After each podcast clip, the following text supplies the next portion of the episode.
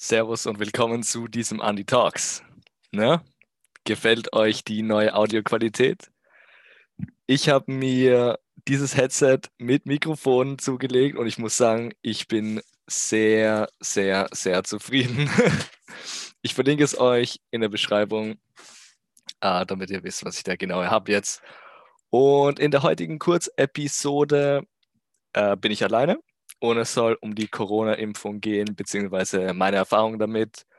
Und wir legen auch sofort los. Zunächst, wie komme ich überhaupt dazu, geimpft zu werden? Eigentlich sollen in Österreich zuerst die Risikogruppen geimpft werden. Tja, ich bin, ich arbeite in einem Alten- und Pflegeheim. Ich bin dort als Teilzeitangestellte Büro-Aushilfskraft angestellt. Und ja, die Impfung war für mich freiwillig dort verfügbar und ich dachte mir, ich ergreife diese Möglichkeit. Als ich dann begonnen habe, darüber zu posten auf Instagram, TikTok, habe ich verschiedenste Rückmeldungen und Fragen dazu bekommen. Auf Instagram haben mich zum Beispiel Corona-Leugner und Impfgegner angeschrieben.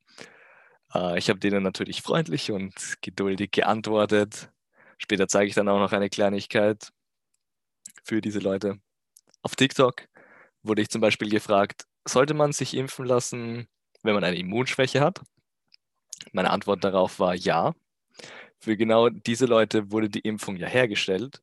Doch es gibt natürlich verschiedene Gradierungen von Immunschwächen und man sollte da immer mit einem Arzt, ähm, mit seinem Arzt das besprechen falls, also ich nehme das hier jetzt gerade auch für YouTube auf, nicht nur für die, unsere Audio-Zuhörer. Äh, falls ihr euch fragt, warum ich die ganze Zeit hier rüber schaue, ist, weil ich habe hier meine Notizen und ja, that's it. und genau, an der Stelle möchte ich auch natürlich erwähnen, falls es noch nicht offensichtlich oder deutlich genug war, ich bin kein Experte oder Arzt. Ich teile hier meine eigenen Erfahrungen und Recherchen mit der Impfung. Passt, habe ich das auch gesagt. Mir ging es jedenfalls nach der ersten Dosis blendend. Mein linker Arm war etwas beeinträchtigt, also ich war ein bisschen schwächer und ich habe es einfach bei bestimmten Bewegungen gespürt, die Impfstelle. Dann ist circa ein Monat lang, ein Monat vergangen und es wurde Zeit für die zweite Dosis. Also die erste habe ich am 12.01. und die zweite am 9.02. bekommen. Und vor dieser hatte ich schon etwas mehr Respekt. Entschuldige, einfach aus Anekdoten, Kommentaren, die gesagt haben, dass die Nebenwirkungen und Symptomerscheinungen erst bei der zweiten Dosis so richtig heftig sind. Und äh, doch, ich muss zum Glück enttäuschen. Die zweite Dosis habe ich sogar noch besser vertragen als die erste.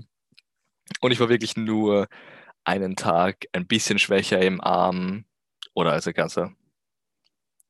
Ein Kommentar auf TikTok hat mich auch darauf hingewiesen, ich soll doch bitte von tatsächlichen Neben Nebenwirkungen und Impfreaktionen von Immunsystemen unterscheiden. Zum Beispiel Fieber äh, wäre nur eine Reaktion. Also darauf habe ich dann geantwortet, ja, das ist natürlich ein sehr guter Punkt. Und mein Ziel mit den Videos auf TikTok oder Posts auf Instagram war nie, die Impfung zu sensationalisieren, sondern eher zu normalisieren. Und wenn sich eine Person nicht sicher war, ob sie sich impfen lässt oder nicht, dann meinen relaxten Umgang in meinen Beiträgen sieht und sich dann doch dafür entscheidet, sich impfen zu lassen, dann habe ich mein Ziel erreicht. Also, mein Call to Action lautet, lass dich impfen, sobald du die Möglichkeit dazu hast. Abschließend möchte ich einen Bericht der ZIP, Zeit im Bild, zeigen. Äh, hier. Ich lese vor für die Zuhörer. Eine Studie in Israel. Corona-Impfstoff von BioNTech Pfizer ist extrem effektiv. Der Coronavirus-Impfstoff der Firmen BioNTech und Pfizer ist einer neuen Studie in Israel zufolge extrem effektiv. Dafür wurden die Daten von rund 600.000 Personen ausgewertet. Nach der Verabreichung von zwei Impfdosen sei die Zahl der symptomatischen Infektionen um 92 Prozent gesunken. Die Impfung wurde bereits in klinischen Studien für hochwirksam befunden. Die neuen Daten seien es der Beweis, dass, auch, dass dies auch in der realen Welt zutreffe.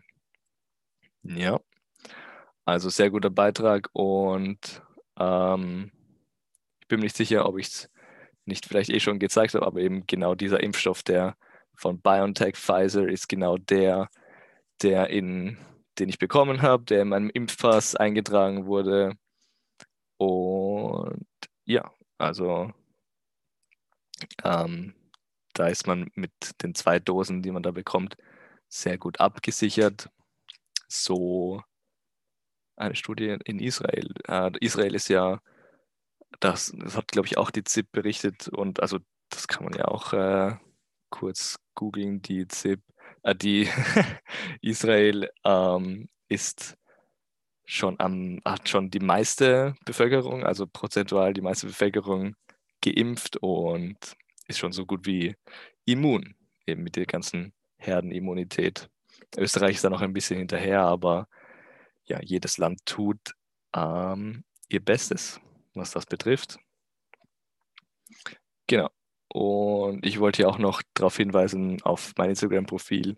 Hier habe ich äh, Beiträge, also meine Story-Beiträge zum Thema der Impfung äh, in einem Story-Highlight zusammengefasst. Und ich werde am Ende auch diesen Podcast hinzufügen. Dieser Podcast soll, also diese kurze Episode soll äh, die Zusammenfassung meiner Erfahrung mit der Impfung sein, so gut wie möglich zusammengefasst. Ja.